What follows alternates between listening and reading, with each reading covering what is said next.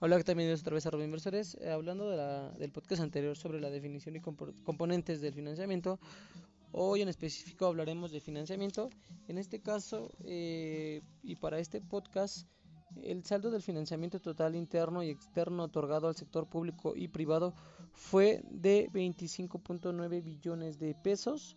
eh, equivalente a 99.7 del PIB eh, esto en junio de 2021 y registró una variación anual real de menos 3.5% en dicho periodo. Viendo que igual son, bueno, tenemos tres puntos igual que en el, en el podcast anterior, en este caso que es de financiamiento tenemos cartera de crédito, emisión de deuda interna y financiamiento externo. La emisión de deuda interna y certificados bursátiles fiduciarios en el componente más importante del financiamiento total con un saldo de 11.9 billones de pesos. A junio de 2021 creció a una tasa anual real de 4.7 y alcanzó 46% del PIB y viendo que la cartera de crédito total en, que perdón que influye en el crédito bancario y no bancario en el segundo componente más importante del financiamiento en junio de 2021 eh, presentó una variación anual de menos 6.3% en términos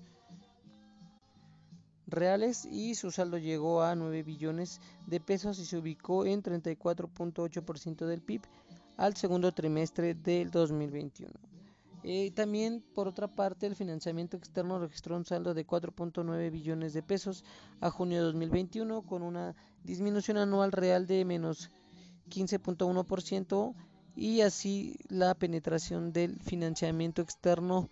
pasó del 27.5 a 18.9 del PIB entre junio de 2020 y junio de 2021. Entonces, viendo que en este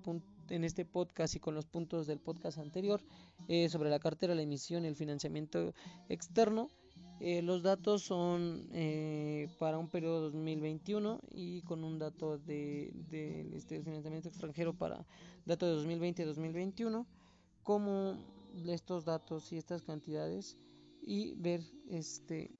la cantidad de dinero que se este,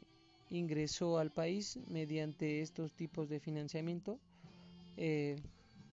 y en los siguientes dos podcasts hablaremos sobre el financiamiento interno y algunos datos eh, de, en este caso respecto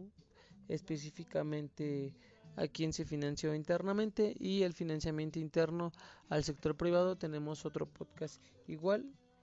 para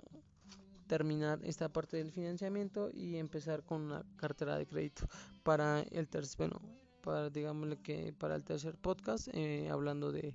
de este que estoy terminando. Muchas gracias por escucharnos y tomarse unos minutos para estar aquí.